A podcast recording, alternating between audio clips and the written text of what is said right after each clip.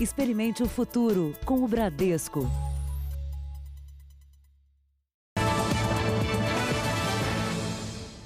Boa noite. Boa noite para você. Começamos mais uma semana juntos, com toda a nossa atenção voltada para o avanço do coronavírus no Brasil e por todo o país avançam também as pesquisas para o uso da cloroquina contra o vírus. Ainda não há uma conclusão definitiva sobre a eficácia desse remédio, mas no Amazonas, pesquisadores testaram diferentes doses e já chegaram às primeiras conclusões. É o fim de uma das etapas do estudo que levou 14 dias. 81 pacientes de um hospital público foram testados com doses maiores e menores de cloroquina. Uma dose que tem sido usada pelos americanos e outros países e uma dose que os chineses usavam, eh, que é uma dose muito alta, mas foi usado lá no início da epidemia na China. Os pesquisadores descobriram que altas doses por até 10 dias apresentaram maior risco de complicações aos pacientes com arritmia cardíaca. Pela primeira vez no mundo, na verdade, alguém teve o cuidado de fazer uh, o monitoramento cardíaco dessas pessoas e ver que a dose era mais tóxica. A dose mais baixa pode ser considerada segura, mas não quer dizer que é eficiente. Essa resposta virá numa nova fase da pesquisa. A cloroquina é um remédio originalmente feito para combater doenças como lúpus e malária é considerada promissora contra a Covid-19 e já está sendo utilizada com autorização do Ministério da Saúde em pacientes em estado grave e nunca deve ser usada por conta própria. E ao tomar a cloroquina, eu não pegarei Covid-19. Essa informação ela não existe, ninguém mostrou até hoje no planeta e isso não tem sido aconselhado porque não há qualquer evidência realmente. Em São Paulo, na rede Prevent Sênior, que atende exclusivamente idosos, centenas de pacientes receberam a medicação hidroxicloroquina combinada com o antibiótico azitromicina. O estudo está em andamento e os resultados serão publicados em revistas científicas. Caso o medicamento se mostre eficaz, ainda é preciso saber qual a dosagem e por quanto tempo duraria o tratamento. Este virologista do Instituto de Ciências Biomédicas da Universidade de São Paulo analisou os resultados preliminares. Os efeitos foram melhores em pacientes que começaram o tratamento no início da infecção. Tratar a pessoa entre o segundo e o quarto dia, depois que ela começou a manifestar as primeiras, os primeiros sintomas de gripe leve, e como sinais você pode é, fazer a tomografia da pessoa, você já percebe uma, uma, uma, uma, alguma modificação periférica no pulmão. Ele ainda não está com aquele quadro extremamente agravado.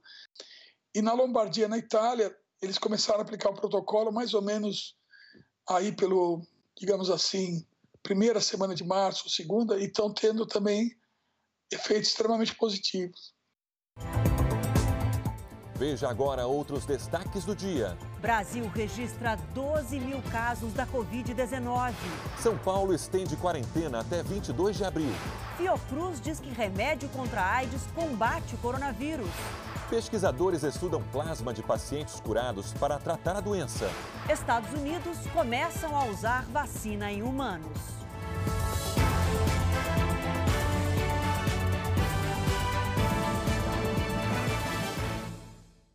Oferecimento Bradesco Empresas e Negócios. Com você no futuro do seu negócio.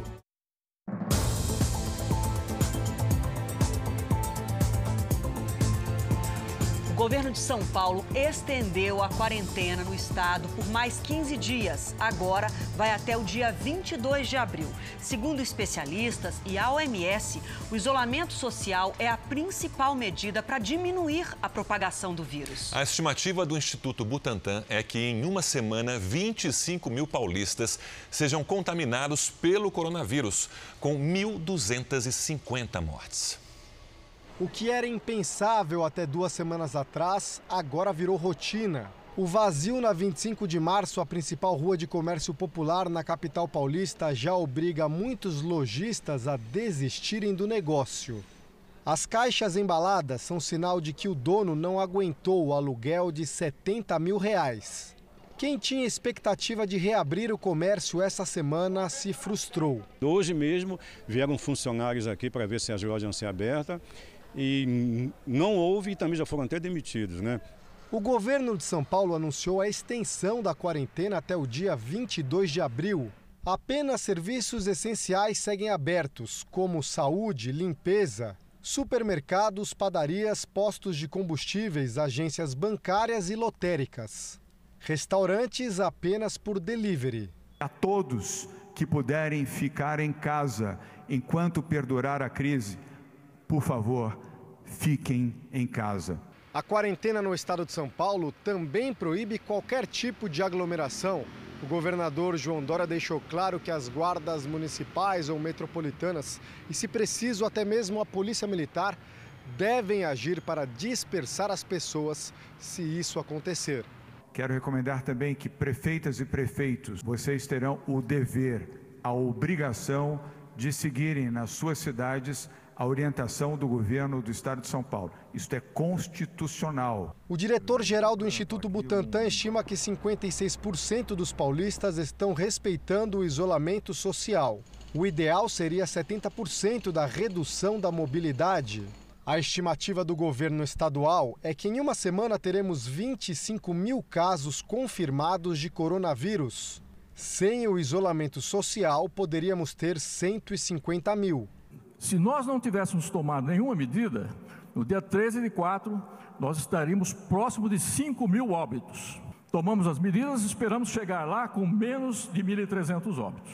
A entrevista coletiva foi marcada pelo retorno do médico Davi Wip, coordenador do Centro de Contingência do Coronavírus em São Paulo. Afastado por 14 dias depois de ser diagnosticado com a Covid-19, ele fez um relato forte sobre como foi conviver com a doença. Então, este sentimento de você se ver como médico, infectologista, com uma pneumonia, sabendo que muito provavelmente entre o sétimo e o décimo dia você ia complicar, eu quero dizer a vocês que foi um sentimento muito angustiante. Você dormir não sabendo como ia acordar. Felizmente, Deus me ajudou e eu venci a quarentena. São Paulo estendeu a quarentena, mas alguns estados já começaram a flexibilizar, flexibilizar as regras de isolamento. Em Santa Catarina, por exemplo, o governo autorizou a reabertura de clínicas médicas e salões de beleza e também liberou as atividades de autônomos e profissionais liberais. Foram 20 dias de portas fechadas este salão de beleza voltou a funcionar nesta segunda e as clientes aprovaram. A gente começa a ficar um pouco angustiada, né? Que a higiene pessoal faz parte da saúde da gente, né? Alívio para quem estava em casa sem poder trabalhar. Nós ganhamos por produção. Se não tem cliente para atender, nós não temos salário, não temos dinheiro para botar o pão, né, na mesa. A portaria do governo do estado libera o funcionamento de consultórios médicos, clínicas odontológicas e escritórios de contabilidade e advocacia. Também podem voltar a trabalhar os autônomos de uma série de atividades, como fisioterapeutas, fonoaudiólogos e nutricionistas. Apesar das novas medidas, o governo do estado reforçou a recomendação para que as pessoas fiquem em casa e saiam às ruas apenas em casos de extrema necessidade. A proibição de funcionamento segue valendo para os shoppings, comércio em geral, escolas e transporte coletivo. Os estabelecimentos liberados terão que cumprir regras de higiene e distanciamento. Para evitar aglomerações, o salão de beleza mudou até o esquema de atendimento. A gente trabalhava antes sem agendamento, era por ordem de chegada. Agora a gente só está trabalhando com agendamento, porque não pode ter clientes na recepção e as pessoas têm que ficar afastadas. E o Brasil entra em mais um estudo científico contra o coronavírus. Três dos mais respeitados hospitais do país vão testar em doentes graves o uso do plasma, que é uma parte do sangue, a parte líquida do sangue, de pessoas que já se curaram da Covid-19. Quem vai explicar para a gente ao vivo como é que vai funcionar isso é o repórter Rodrigo Viana. Boa noite, Rodrigo. Boa noite, Adriana. Pesquisadores aqui do Hospital das Clínicas, em parceria com médicos de dois hospitais particulares de São Paulo, se uniram para testar a eficácia do plasma no tratamento de doentes do coronavírus. Nós conversamos com um professor da Universidade de São Paulo que explica por que é importante a aplicação desse plasma. Plasma, na realidade, possui anticorpos contra o vírus e estamos vendo a quantidade desses anticorpos, chamados anticorpos neutralizantes, que vão uh, provavelmente combater o vírus e não em si a doença. Os pesquisadores ressaltam que se trata de um estudo ainda em fase inicial. Primeiro, o plasma será retirado de doentes, de pessoas que, na verdade, já se recuperaram da Covid-19. E depois, numa outra fase, acontecem as infusões em quem ainda está sofrendo da doença, como nos explica um outro médico. Principalmente aqueles que estejam uh, dependendo de ventilação mecânica ou que tenham uma insuficiência pulmonar tão grave que, embora estejam respirando naturalmente, tem uma grande expectativa de que sejam entubados nos próximos, nas próximas 24 horas. Bom, se o estudo der bons resultados, essa técnica, segundo os médicos, poderia ser utilizada ainda no primeiro semestre para tratar doentes que sofrem aí com a pandemia de coronavírus. Sérgio, Adriana. Muito obrigada, Rodrigo. Tomara que dê certo. Vamos agora aos números da Covid-19 no país. Olha só, o Brasil já passa de 12 mil casos confirmados, 12.056 casos exatamente pela infecção do coronavírus. Isso dados oficiais do último boletim do Ministério da Saúde. São 553 mortes em todo o país, 67 a mais do que ontem. O estado de São Paulo segue como o estado com maior número de casos, quase 5 mil, 4.866 e 304 mortes. Depois, o Rio de Janeiro tem 1.461 casos e 71 mortes. O Ceará é o primeiro estado nordestino com mais de mil casos, 1.013 e 29 mortes. Já Pernambuco é o terceiro estado com maior número de mortes no país, 30 mortes até agora.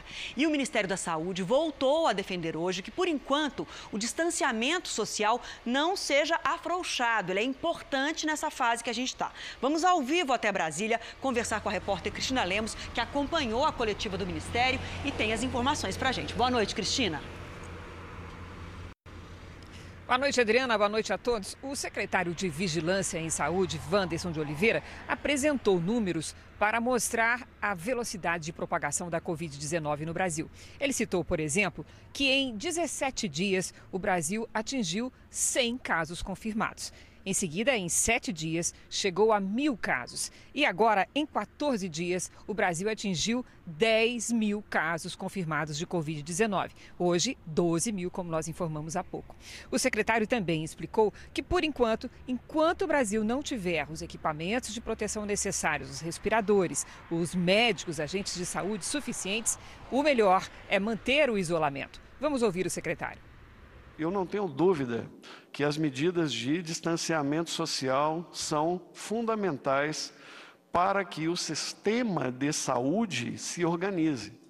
O distanciamento social não é para impedir a transmissão. Equivoca-se quem acha que seja para isso. Distanciamento social, o paciente é o sistema de saúde, não é a pessoa. O secretário também esclareceu por que não considera adequado liberar agora os jovens do, das medidas de distanciamento social. A teoria de distanciamento social seletivo, em que eu abro o sistema para que populações jovens possam transitar, se infectar e criar com isto uma imunidade de rebanho, em teoria, ela é razoável, desde que tivéssemos leitos, respiradores, equipamentos de proteção suficientes para que os profissionais pudessem trabalhar com segurança, que a população que vai se acidentar por um acidente de trânsito e ter outras consequências possa ser atendida e ter um leito disponível e falando em equipamentos de proteção, a falta de máscaras profissionais no mercado incentiva os brasileiros a buscar alternativas. E a gente precisa dessas iniciativas agora. Muita gente adapta o que tem à mão para ajudar os profissionais de saúde a se protegerem. Uma haste plástica e uma folha de acetato, que também é um tipo de plástico. Depois de saírem da linha de produção, as peças são finalizadas manualmente esta é uma indústria de moldes para montadoras de veículos, que agora faz protetores para o rosto. E o dono já tirou 20 mil reais do bolso, mas não está sozinho nessa. Eu liguei para clientes e amigos, alguns estão comprando acetato, uns estão arrecadando dinheiro para ver se consegue comprar matéria-prima. Então, todo mundo está querendo ajudar de alguma forma para a gente fazer deslanchar isso aí. O Adriano já conseguiu doar 4 mil unidades para quem trabalha em hospitais no tratamento de pacientes da Covid-19.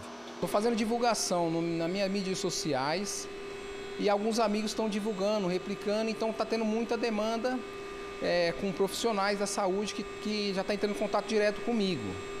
E aí a gente vai distribuindo mão a mão. Para acelerar a fabricação e aumentar a quantidade de equipamentos que serão doados, o empresário decidiu adiar por alguns dias a entrega de todas as encomendas de outros produtos já feitas pelos clientes.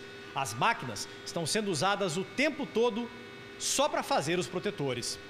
Este infectologista diz que o apoio é muito importante para médicos e enfermeiros. Essas barreiras mecânicas, como os chamados face shields, que são esses protetores, são muito eficientes no sentido de proteger olhos, nariz, boca, além, é claro, do uso da máscara que o profissional da saúde não pode abrir mão.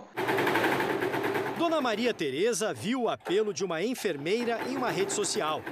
Ela pedia máscaras de tecido para os colegas, o que foi atendido imediatamente. Sozinha, Dona Maria Tereza já fez 200 em uma semana. Eu uso dois tecidos e um TNT. E assim é uma maneira que eu achei de ajudar as pessoas sem sair de casa. De casa ou de uma fábrica. Cada gesto agora pode fazer diferença. Pensar primeiramente em salvar vidas. E tendo profissionais para ajudar a população, a gente vai voltar o mais rápido possível. É isso, e tem muita gente nessa corrente. A indústria do carnaval carioca também entrou na luta contra o vírus. No lugar de fantasias, as costureiras estão produzindo máscaras de proteção. Esse material vai para comunidades do Rio que já registram pelo menos 15 casos de contaminação pela Covid-19. Nenhum aviso para o morador ficar em casa conseguiu impedir. Na Rocinha, a maior comunidade do Rio, já há o registro de quatro casos confirmados de pacientes contaminados pelo coronavírus, todos com idades abaixo de 60 anos. Os barracos apertados e a falta de saneamento básico facilitam a propagação do vírus. Por isso, os moradores dessa outra comunidade em Botafogo, também na zona sul da cidade, colocaram a mão na massa grupo de voluntários começou a higienizar as ruas e vielas da comunidade. As roupas especiais e os equipamentos com produtos químicos de limpeza foram comprados com a doação de moradores. A gente está bloqueando, tentando limpar a favela, bloqueando para que não morra pessoas no Santa Marta. A luta contra a transmissão do coronavírus uniu 14 escolas de samba do Rio de Janeiro. Aqui nesse ateliê parceiro da Viradouro, a campeã do carnaval desse ano, as costureiras trabalham usando sobras de fantasias. O material que se transforma em máscaras como essas, que vão ajudar a proteger os moradores das comunidades. O espaço de trabalho é todo isolado. As máquinas são higienizadas com álcool e o material das máscaras é lavável. São mais de 3 mil produzidas por semana. A primeira remessa foi para a quadra, onde serão distribuídas primeiro para as baianas, para a velha guarda, né? para os componentes de mais idade. E as próximas remessas também vão para a quadra, para que possa ser distribuída para toda a comunidade e o entorno. O ateliê só reabriu para a confecção das máscaras. Um trabalho especial para Lidiane, que também é moradora de comunidade. Posso estar ali ajudando, salvando alguém, né? Não transmitir mais esse vírus. Vamos com mais corrente do bem. A Embraer, uma das maiores fabricantes de aviões do mundo, já tem equipamentos para ajudar no combate ao coronavírus. Engenheiros da empresa foram deslocados para apresentar soluções. Vamos com Tainá Falcão ao vivo. Eles conseguiram o que, afinal? Tainá, boa noite. Sérgio, boa noite. A Embraer começou já a entregar os primeiros componentes para montar ventiladores de pulmão e respiradores, itens essenciais para pacientes com a Covid-19 em estado grave. Oito empresas do Vale do Paraíba e de Campinas, no interior de São Paulo, vão ajudar a fabricar 5 mil aparelhos até o final do mês. Por enquanto, as empresas vão produzir cerca de 100 peças por dia, mas esse número pode aumentar já a partir da próxima semana para 350. Por conta do coronavírus, a Embraer deverá produzir oito vezes mais do que no mês normal de trabalho e, pelo menos por hora, diminuir a dependência do Brasil de importar esses produtos específicos de outros países. Sérgio. Por mais ações como essa, Tainá, obrigado. Um estudo da Fiocruz mostrou que um medicamento usado na terapia contra o HIV pode ser uma solução no combate ao coronavírus. Ao vivo do Rio, Pedro Paulo Filho. Que remédio é esse, Pedro Paulo? Boa noite. Olha, o antirretroviral Atazanavir, Sérgio. Boa noite para você, boa noite a todos. Segundo os pesquisadores aqui da Fiocruz, o remédio foi capaz de inibir a reprodução do coronavírus. Além disso, ele reduziu a produção das proteínas que provocam a inflamação dos pulmões e agravam a doença. Os pesquisadores realizaram três tipos de análises e também investigaram o uso combinado do atazanavir com outra droga que combate o HIV, o ritonavir. Os testes estão sendo realizados em camundongos por enquanto. Segundo os pesquisadores, o medicamento é fabricado pela própria Fiocruz. Do Rio de Janeiro, Pedro Paulo Filho. Fundação respeitada internacionalmente. Obrigado, Pedro Paulo. Notícias de Brasília, novamente? Sim, vamos sim, Sérgio, porque o presidente Jair Bolsonaro teve hoje vários encontros no Palácio do Planalto. E em um deles conversou com o ex-ministro e deputado Osmar Terra. O presidente Jair Bolsonaro começou o dia falando com eleitores na saída do Palácio do Alvorada e logo em seguida participou de uma reunião para tratar da pandemia do coronavírus. Ao longo do dia, Bolsonaro também recebeu embaixadores de vários países para entrega das cartas credenciais. A cerimônia é um protocolo para que os diplomatas possam começar a trabalhar. Mas a atenção ficou em torno da permanência ou não do ministro da Saúde, Luiz Henrique Mandetta. A relação fica cada dia mais tensa por conta de divergências quanto ao isolamento social. No fim de semana, Bolsonaro chegou a falar que usará a caneta para demitir integrantes do seu governo, que eram pessoas normais, mas que de repente viraram estrelas e falam pelos cotovelos. O presidente disse, sem citar nomes, que a hora deles não chegou ainda, mas vai chegar. As afirmações foram feitas a um grupo de religiosos que esteve no Palácio da Alvorada ontem. Com a intensificação das críticas do presidente Jair Bolsonaro ao ministro Luiz Henrique Mandetta, aumenta a expectativa pela troca de comando no Ministério da Saúde.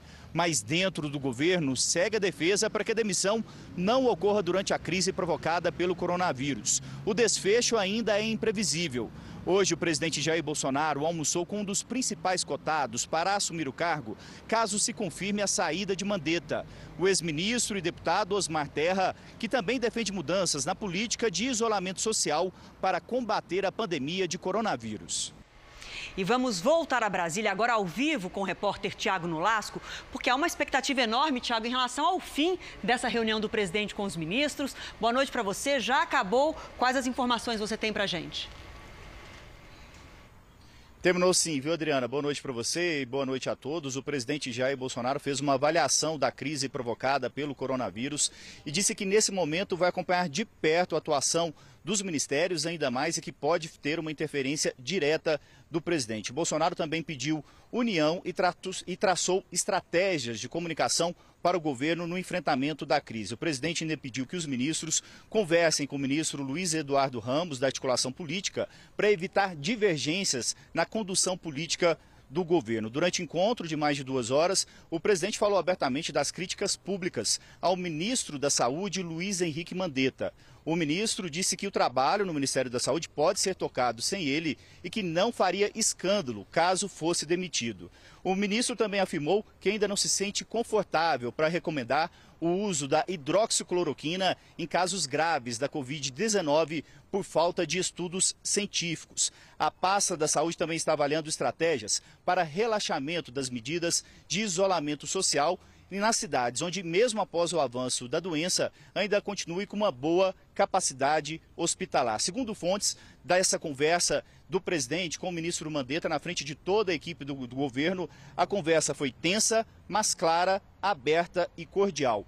O ministro da Economia, Paulo Guedes, no fim, no fim, ainda fez uma avaliação econômica do país neste momento e relatou a preocupação com as pessoas que não estão mais conseguindo comprar alimentos. É com vocês ainda em São Paulo.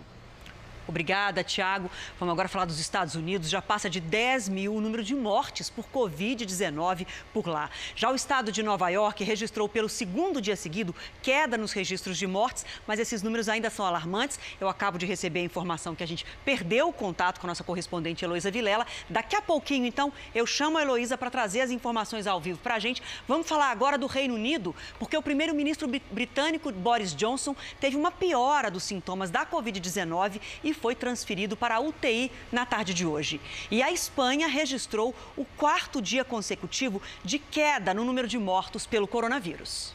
Adeus, campeona! Adeus, campeã! Foi assim que os médicos espanhóis se despediram de mais uma paciente que recebeu alta. Já são cerca de 40 mil recuperados a Itália também registrou mais uma vez uma queda no surgimento de novos casos, mas o número de mortes aumentou de ontem para hoje. Na França, a ordem é não colocar o pé na rua nem para fazer o teste. Um drive-thru para fazer o exame foi montado em Paris. A chanceler alemã Angela Merkel disse que o novo coronavírus é o maior teste da União Europeia desde a criação do bloco. O país que registra queda no número de casos acredita que o continente tem que ser autossuficiente na produção de máscaras e não depender mais da China. Vários países do continente anunciaram que o uso da proteção será obrigatório, entre eles Áustria e Alemanha que pretendem começar a abrir o comércio ainda este mês. Na região da Lombardia, na Itália, o descumprimento da ordem pode gerar multa. E o coronavírus causou uma emergência sanitária no Equador. Os fabricantes de caixões de madeira não conseguem mais produzir conforme a demanda. Muitos dos mortos estão sendo enterrados em caixões de papelão, o que vai contra as normas sanitárias do governo. A doença já matou mais de 190 pessoas no país e os casos já passam de 3.700. Assustador. Veja a seguir: o combustível está mais barato em vários postos do país para atrair clientes que sumiram durante a quarentena. E ainda hoje, nos Estados Unidos, uma empresa começa a testar em humanos uma vacina contra o coronavírus.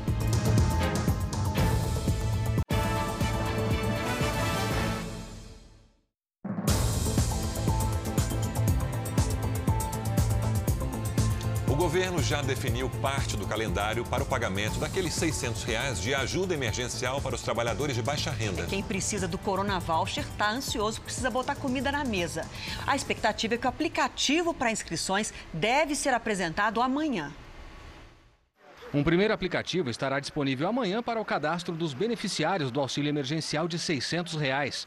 Terão direito ao valor durante três meses os trabalhadores informais, autônomos e microempreendedores. O calendário de pagamento ainda não foi divulgado pelo governo, mas seguirá a seguinte ordem. Primeiro, receberá quem já está no cadastro único, quem contribui ao INSS e os microempreendedores individuais. Beneficiários do Bolsa Família não precisam se inscrever no aplicativo. Eles já estão na base de dados e poderão, entre os dias 16 e 30, escolher pelo pagamento do Bolsa Família ou da renda emergencial, de acordo com o valor mais vantajoso. A ajuda inclui também idosos e pessoas com deficiência na fila do INSS para receber o benefício de prestação continuada e mães solteiras, que terão direito ao dobro do valor. A expectativa é de que esses beneficiários recebam logo depois de concluir o cadastro no aplicativo. Haverá um segundo aplicativo exclusivo para o pagamento da renda emergencial.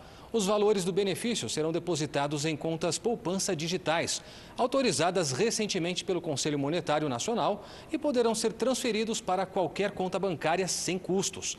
A estimativa é de que o pagamento ocorra em até dois dias depois que a Caixa receber os dados dos beneficiários. Quem não tem conta em bancos poderá retirar o benefício em casas lotéricas.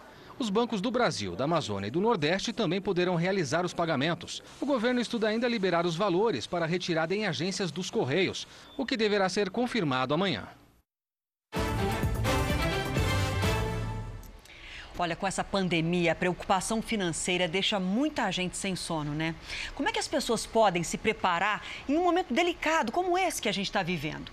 A comentarista Patrícia Lages dá algumas boas orientações. Boa noite, Patrícia. Boa noite. O momento pede pelo menos três medidas importantes e a primeira delas é restringir o consumo, ou seja, economizar. Ainda que você tenha um certo fundo de reserva, nós não sabemos até quando essa quarentena vai se estender. Por isso é importante gastar o mínimo possível agora para não ter problemas financeiros mais adiante. O segundo passo é fazer um controle de orçamento e é muito simples, pode ser feito numa folha de papel. De um lado, você vai colocar o dinheiro que você tem e tudo que vai receber. E de outro lado, tudo que você tem a pagar. Depois, você deve analisar cada conta a pagar e ver o que pode ser diminuído ou até mesmo cortado, ainda que seja um corte temporário. E o terceiro passo é fazer um planejamento financeiro, que é avaliar qual será o melhor uso dos seus recursos. E não esqueça de considerar o seguinte: as contas que terão vencimento prorrogado não serão extintas, portanto, é preciso começar a se programar agora para poder honrar os pagamentos mais adiante. E quem transformar esses três passos simples em hábitos vai sair dessa situação com um bom aprendizado para a vida toda.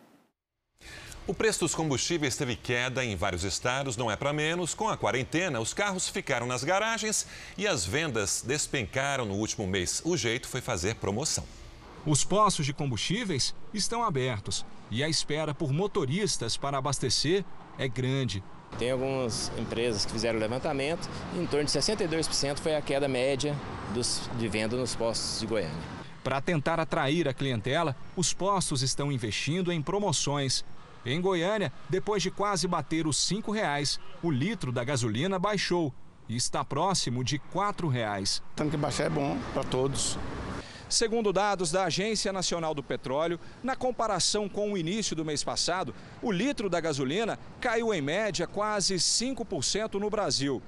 O etanol ficou ainda mais barato, em média 6%. No Brasil, a maior queda no preço da gasolina foi no Amapá, 12%, seguido do Distrito Federal, Paraná, Espírito Santo e São Paulo.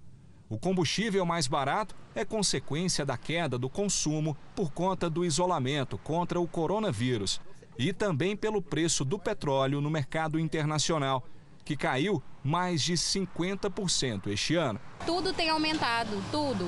Você vai no, no supermercado, o preço do arroz está mais alto, do feijão está mais alto, verdura está mais alto, está tudo mais caro. Então alguma coisa tinha que abaixar. O Rio de Janeiro colocou em operação um esquema de rastreamento de aglomerações. É através dos celulares que as autoridades vão ficar sabendo que tem muita gente perto demais. O monitoramento em tempo real é feito por meio do rastreamento de aparelhos de celular. A parte vermelha do mapa indica que há aglomeração de pessoas nessa região. O sistema ainda permite ver a aproximação de um celular do outro e identifica até os telefones dos turistas mas sem invasão de privacidade. A nova tecnologia, para saber quem está desrespeitando as medidas restritivas impostas pelo governo, começou a operar nessa segunda-feira.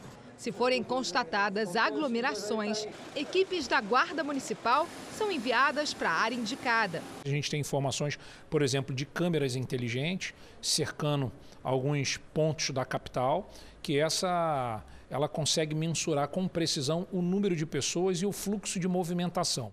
Desde o último dia 30, a Prefeitura do Rio tem usado também o Disque Aglomeração.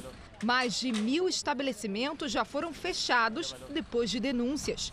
No fim de semana, três bares foram interditados na zona oeste da cidade. Um dos estabelecimentos colocou mesas e cadeiras na calçada. No interior, um evento de música reuniu cerca de 60 pessoas. Todas foram retiradas do local. Começa a valer amanhã o novo decreto do prefeito Marcelo Crivella, que determina turnos de serviço tanto para as indústrias como para o comércio. A intenção é distribuir melhor a ocupação dos transportes públicos e evitar o risco de contágio nos horários que normalmente seriam de pico, de ida e volta do trabalho. Para a indústria, as atividades devem começar logo cedo, antes das seis da manhã. Já os estabelecimentos comerciais, os serviços só podem funcionar após as nove da manhã. Mesmo com todas as advertências, hoje foram registrados diversos flagrantes de aglomerações em filas de bancos e em diferentes atividades da região metropolitana do Rio. A Procuradoria-Geral da República denunciou o deputado federal Paulo Pereira da Silva, o Paulinho da Força do Solidariedade de São Paulo, pelos crimes de corrupção e lavagem de dinheiro entre 2013 e 2014. Além do deputado, foram denunciados o empresário Marcelo Debrecht e mais duas pessoas. Paulinho teria recebido 1 milhão e 800 mil reais para atuar em favor da empresa no Congresso e também negociar com líderes a diminuição do movimento sindical em obras obras da Odebrecht em Santos, no litoral paulista. A assessoria do deputado Paulinho da Força informou que ele não vai se manifestar enquanto não tiver acesso ao processo. E a Odebrecht reafirmou que colabora com as autoridades. Veja a seguir: Organização Mundial da Saúde alerta que o uso de máscaras foi um dos motivos do sucesso do combate à Covid-19 em Hong Kong. E na Bahia, após decreto para evitar aglomeração, as pessoas fazem fila para pegar balsas.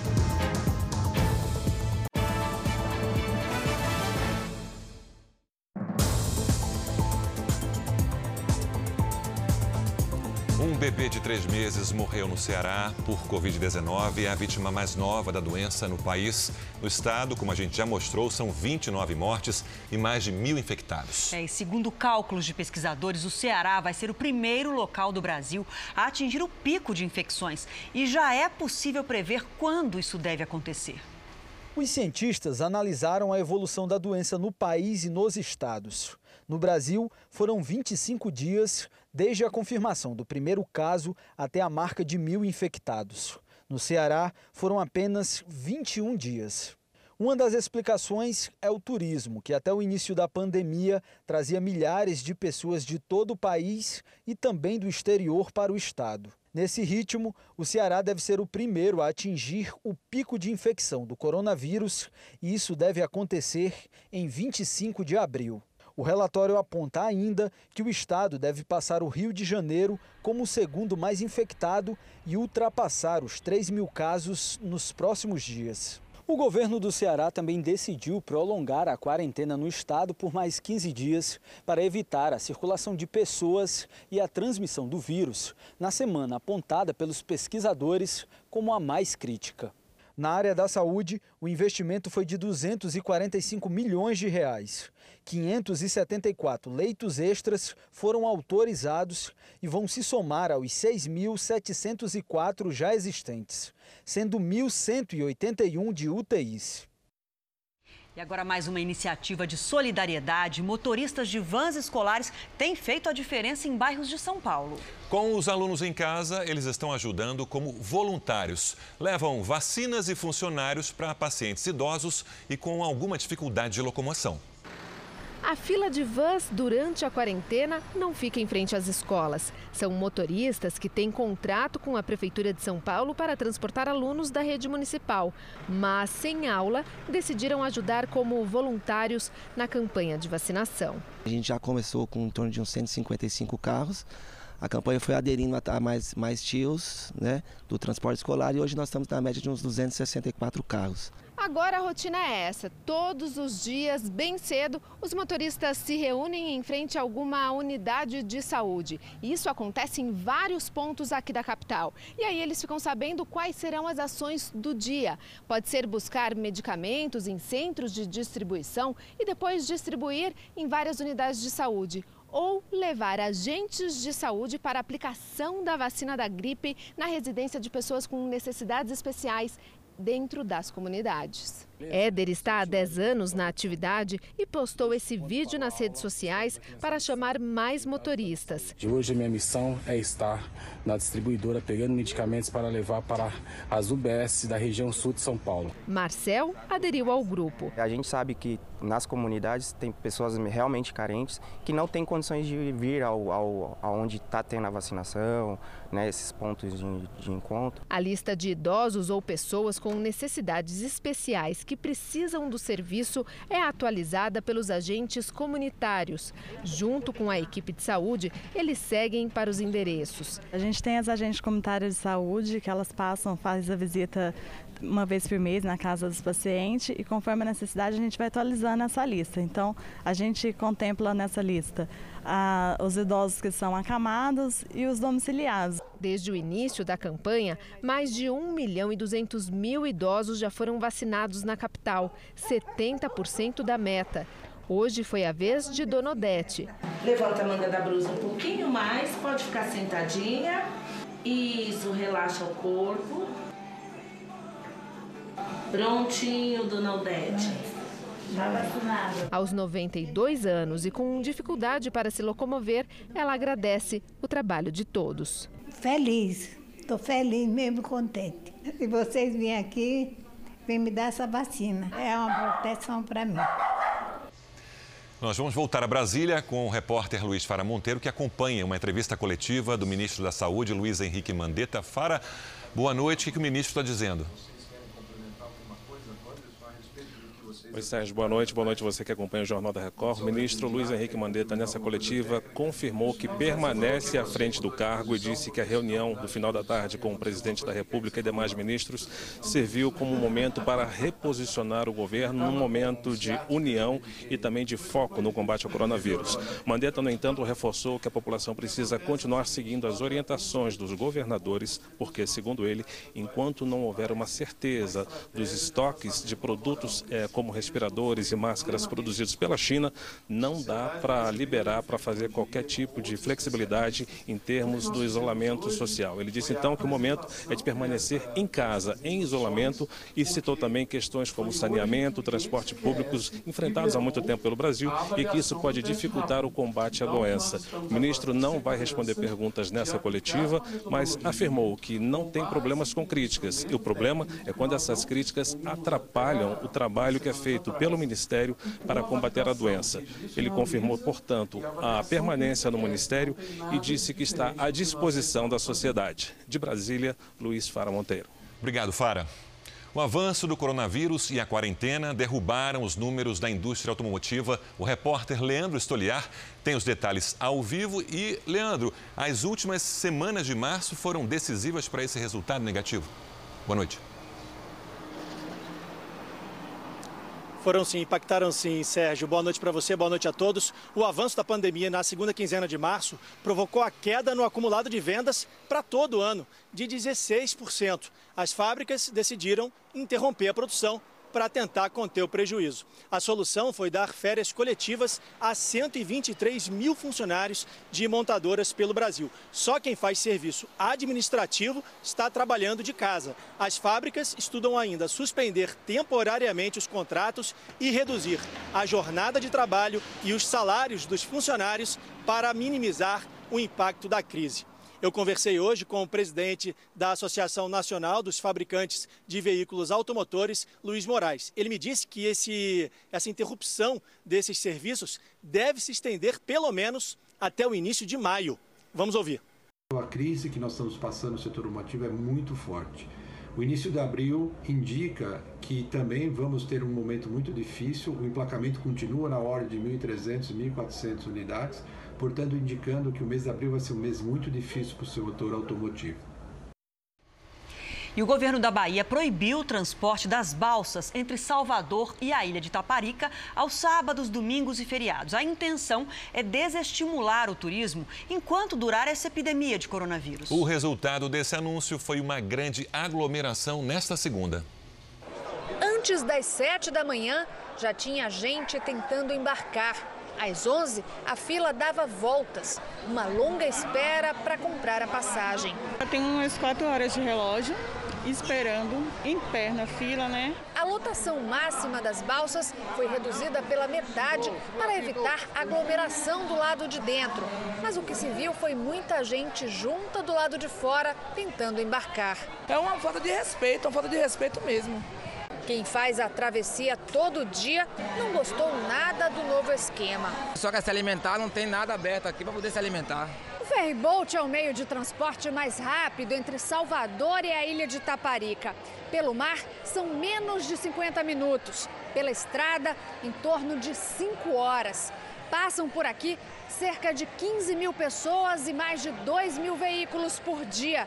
Nos finais de semana e feriados, o movimento chega a triplicar. Mas o governo do estado já anunciou. O sistema não vai funcionar sábados e domingos, nem em feriados prolongados, como o desta semana. Entre quinta e domingo, as balsas param. Mais uma medida para diminuir a quantidade de gente na rua. Uma maneira de reforçar.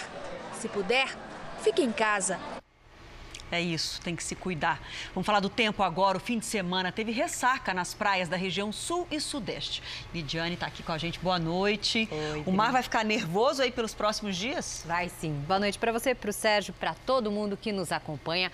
Olha, tem previsão sim. A intensa circulação de ventos no oceano empurra a água contra a costa. E como estamos bem próximos da lua cheia, o nível do mar ainda está mais alto. As ondas podem chegar a 3 metros do Rio Grande do Sul até o Rio de Janeiro. E o tempo, a temperatura, como é que vai ficar?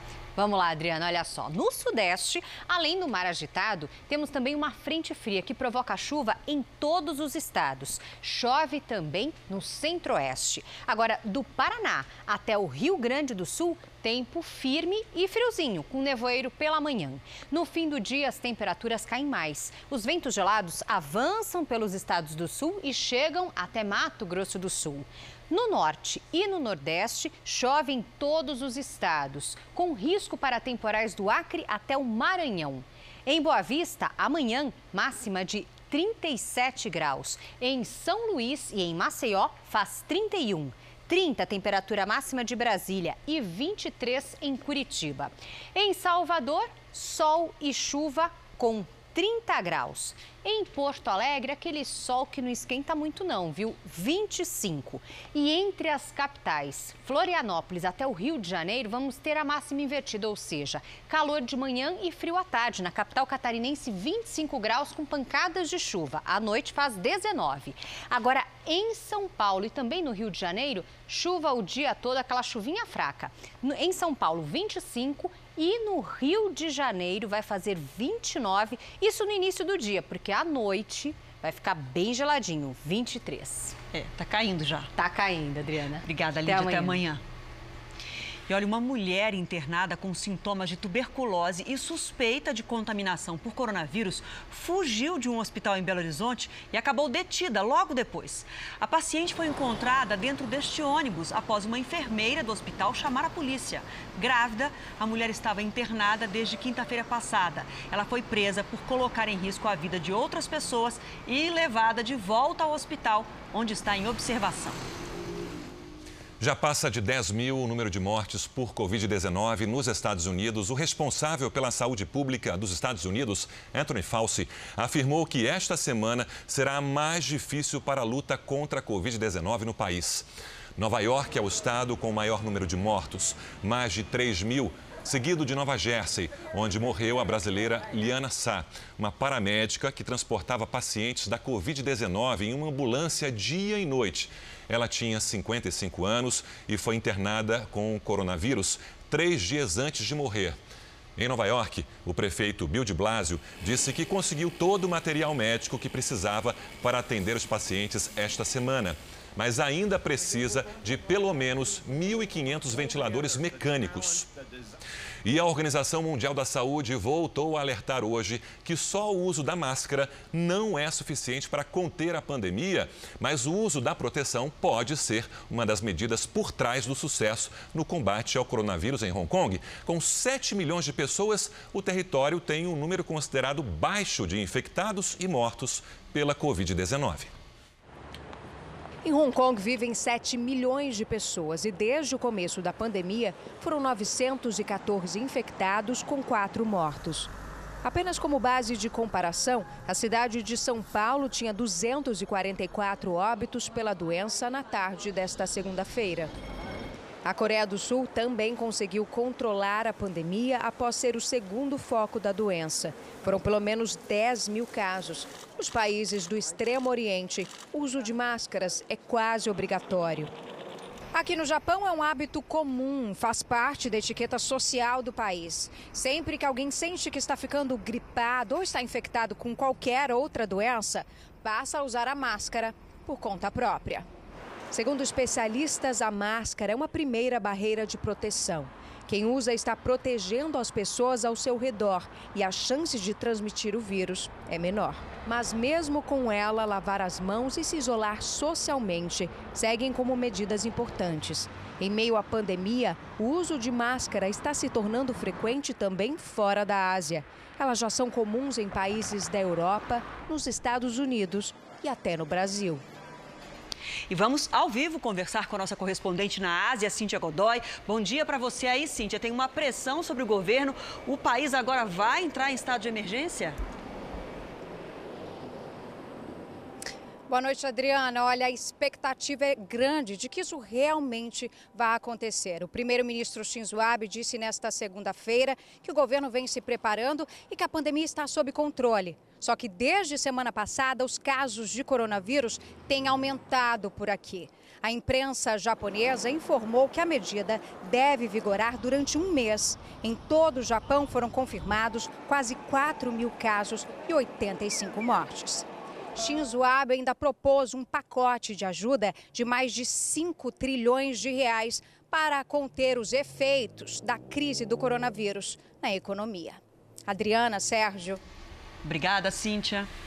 O teste com um antiviral já existente pode ser uma nova esperança para o tratamento contra a Covid-19. Cientistas americanos da Carolina do Norte identificaram que a droga pode reduzir os danos nos pulmões causados pelo novo vírus. O medicamento teve resultados promissores em camundongos e deve começar a ser testado em seres humanos ainda nesse semestre. A droga é semelhante a um antiviral usado contra o ebola, que também tem sido amplamente testado na China, em Singapura, no Japão e na Coreia do Sul. E já está aí no canto da tela o símbolo QR Code. Então aproxime a câmera do celular e vá direto ao r7.com. Você vai saber mais sobre essa pesquisa americana e outras que estão em andamento pelo mundo. Bom, mais uma esperança. Olha, nos Estados Unidos, uma empresa da Pensilvânia começou a testar hoje em humanos uma vacina para a Covid-19. Serão duas doses no espaço de um mês. 40 voluntários se ofereceram para participar desse teste. A empresa de biotecnologia da Pensilvânia espera divulgar os primeiros resultados com o teste da vacina no fim de agosto. A fundação do bilionário Bill Gates está investindo na pesquisa dessa que é a segunda vacina para a Covid-19 a entrar em fase de testes em humanos nos Estados Unidos. No mês passado, outros 40 voluntários receberam a primeira dose de uma vacina desenvolvida em Seattle, no estado de Washington, com o apoio do Instituto Nacional de Saúde. Eles vão receber a segunda dose do produto dentro de 11 dias. Amanhã é o Dia Mundial da Saúde, que venham boas notícias também. O Jornal da Record termina aqui. A edição de hoje na íntegra e também a nossa versão em podcast estão no Play Plus e em todas as nossas plataformas digitais. E à meia-noite e meia tem mais Jornal da Record. Fique agora com a novela Amor Sem Igual. A gente volta a se encontrar amanhã aqui no JR. Até lá. Boa noite e até amanhã.